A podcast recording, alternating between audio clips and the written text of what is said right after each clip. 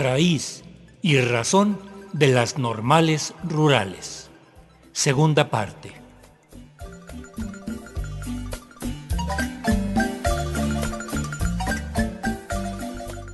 Hoy continuamos brindándoles la palabra y el testimonio de los estudiantes de la normal rural de Mactumatzá, Chiapas, que se encuentran apostados en un campamento desde hace más de un mes en el zócalo de la Ciudad de México frente a Palacio Nacional. Nos narran paso a paso los hechos que los han llevado a continuar con su protesta y a exigir la solución de sus demandas.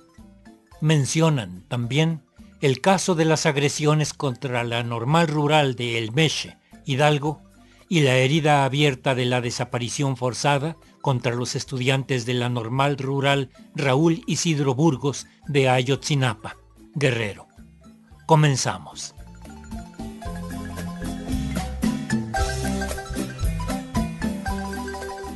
En el año de 2003, la Escuela Normal Rural Mactumaxá recibió un gran golpe por parte del gobierno Pablo Salazar Menicuchía.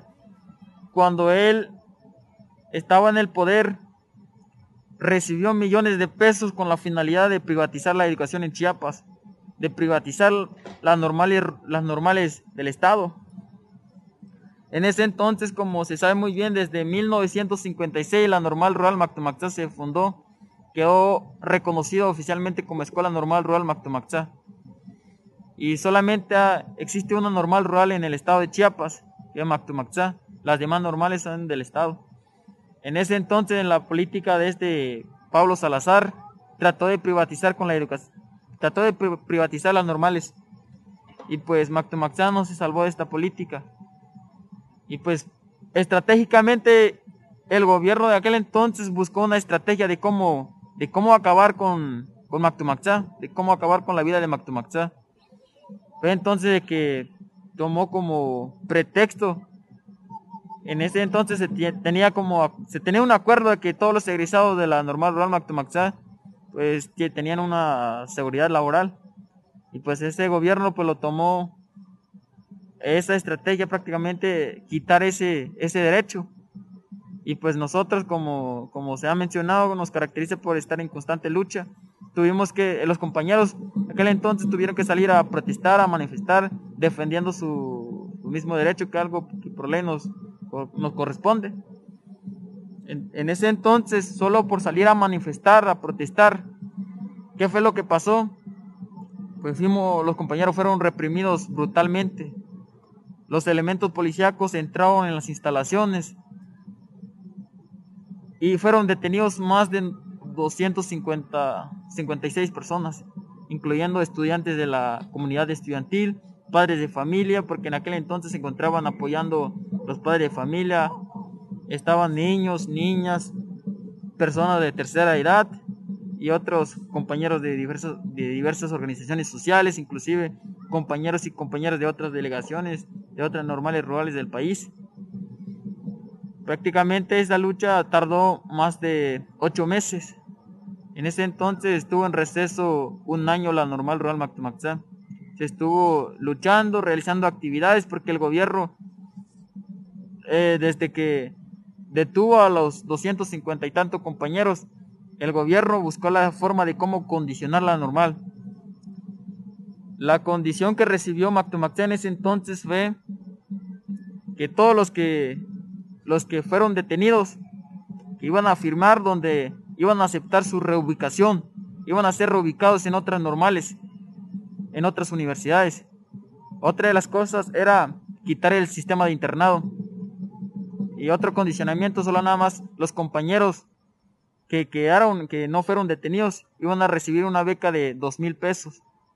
Prácticamente eso, ese recurso no nos alcanzaba ni para rentar, mucho menos para comprar materiales prácticamente era, era una miseria ese recurso, ese apoyo que, el gobierno trató de brindar o, o esa forma de cómo avanzar en esa parte, pues prácticamente como estudiante no nos alcanzaba ni para ni para comprar los materiales.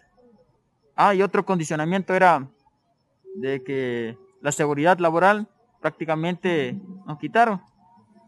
En ese entonces Mactumaxá ya no tenía otra opción. Tuvo que aceptar porque si, si no iba a aceptar, prácticamente los compañeros no, no, iban a, no iban a ser liberados.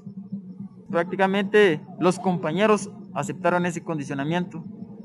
Así fue que, que poco a poco se liberaron los compañeros, tanto las compañeras, inclusive los padres de familia, estuvieron más de varios meses en la cárcel.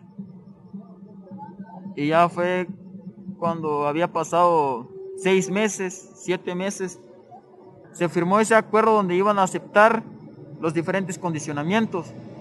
Desde que se firmó esa minuta, ese acuerdo, el gobierno de Pablo Salazar mandó a los elementos policíacos a destruir absolutamente nuestro dormitorio, nuestro comedor, todas las aulas prácticamente quedó únicamente un salón. Y pues Mactumaxá no tuvo otra opción más que nada resistir. Los pocos compañeros que lograron quedar en ese entonces tuvieron que rentar afuera.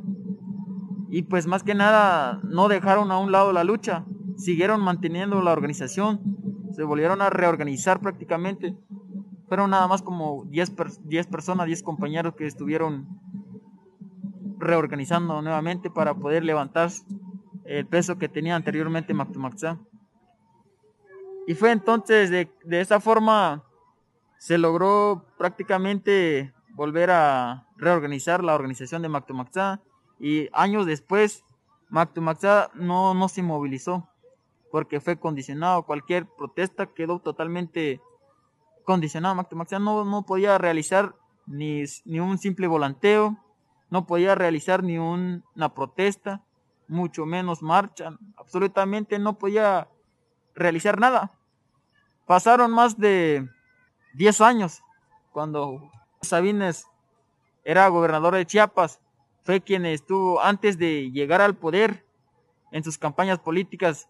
Prometió de que iba a apoyar a Mactumaxá, porque supuestamente que su lucha es justa y fue el argumento del gobernador en aquel entonces porque él quería tomar el poder. Entonces se comprometió de que iba a apoyar al a la normal de Mactumaxá y que iba a reaperturar su sistema de internado, su comedor. Pero simplemente fueron promesas. Y ya una vez estando en el poder, se olvidó de su promesa bueno, los compañeros de aquel entonces estuvo exigiendo de manera pacífica, mediante rueda de prensa, mediante volanteos, pero ya tuvo que pasar cierto lapso de, tiempo, porque anteriormente, desde, desde aquella brutal represión, no podían ni movilizarse. Mactomaxán no podía movilizarse, los compañeros no podían realizar ni volanteo. Ya después de más de siete años, ya fue que cuando era, ya, ya se hizo lo que es cambio de, de gobernador del estado, ya fue que empezaron a realizar actividades pacíficas y de esa forma se logró volver a recuperar el peso que tenía. Contemplar tu cielo y hallar el consuelo para mi tortura.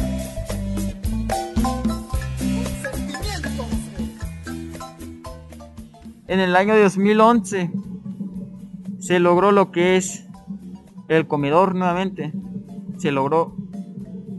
En ese entonces tuvo que pasar seis años para que para ganar nuevamente o recuperar nuevamente nuestro comedor, pero no, no tenía las mismas condiciones que antes. Lo poquito que se ganó, algo es algo para nosotros. Así que nosotros pues, fue un gran avance para nosotros. Con ese logro que se ganó en el año de 2011, pues ya es un avance para nosotros. Y años después, después de 2011, Mactumaxá volvió, volvió a recuperar nuevamente el peso que tenía anteriormente.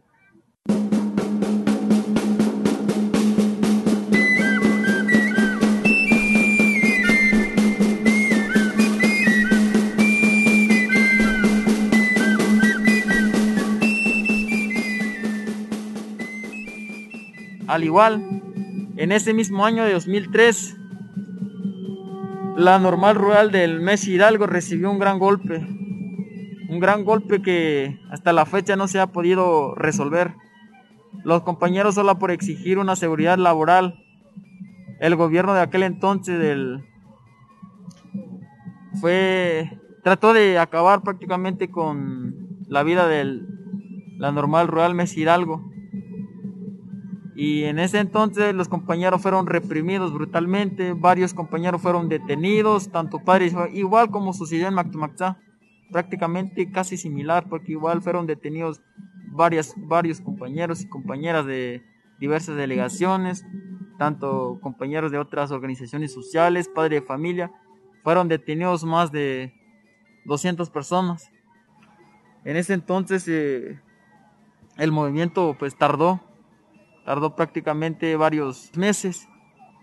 Pero hasta la fecha los compañeros al aceptar un condicionamiento, igual recibieron el gobierno de aquel entonces condicional a normal, dejándolo nada más con una beca de 2000. Pero años después, el mismo gobernador trató de acabar con el sistema de internado y prácticamente solo quedaron con esa beca. comprometió de que, de que iba a apoyar, de que iba a reaperturar nuevamente esa normal, pero hasta la fecha no se ha logrado, no se ha visto el avance.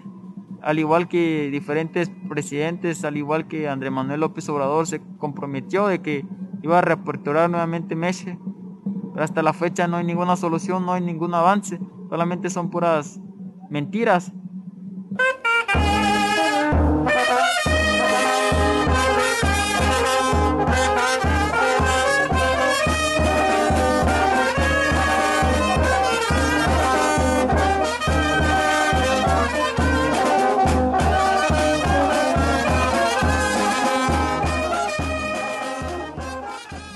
Y ya en el año de 2014, como todos conocemos muy bien, la normal de la normal rural Raúl Isidro Burgos, Ayotzinapa Guerrero, recibió uno de los golpes más brutales donde el gobierno de aquel entonces desapareció 43 compañeros. Y hasta la fecha los compañeros de Ayotzinapa tenemos prácticamente 10 compañeros asesinados en Guerrero y hasta la fecha no hay ningún avance. No se sabe el paradero de los compañeros, si siguen vivos o ya no. En ese entonces, cuando solamente los compañeros estaban buscando la forma de cómo trasladarse a la Ciudad de México para participar en la marcha del 2 de octubre, Tlatelolco, pues prácticamente sucedió ese lamentable hecho. En esa noche del 26, 27 de madrugada 27 de septiembre, fue cuando suscitó todo ese, todo ese hecho. Los compañeros fueron brutalmente reprimidos. Estuvieron involucrados tanto los elementos policíacos municipales, estatales y federales. Sin embargo, la investigación no se ha culminado prácticamente porque el mismo presidente de la República no permitió que se realizara lo que es la investigación porque se sabe muy bien que los responsables son fueron ellos y los crímenes organizados de Guerrero fueron quienes estuvieron, fueron los principales responsables intelectuales y materiales. Por lo tanto, ese mismo, el mismo gobernador del, estado de Guerrero estuvo involucrado en ese hecho. Pero sin embargo quedó impune este, este lamentable hecho, pues hasta la fecha no, no se tiene ninguna solución, no hay ningún avance, ninguna respuesta. Pues cada año con año se, se tienen que realizar actividades tanto a nivel estatal y federal.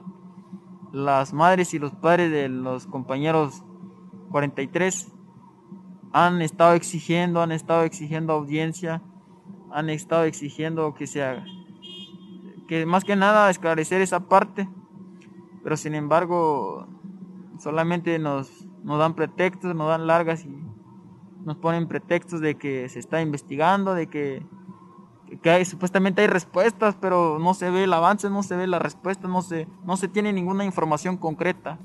No dan la misma información, solo le dan vueltas y vueltas y no dan la misma información.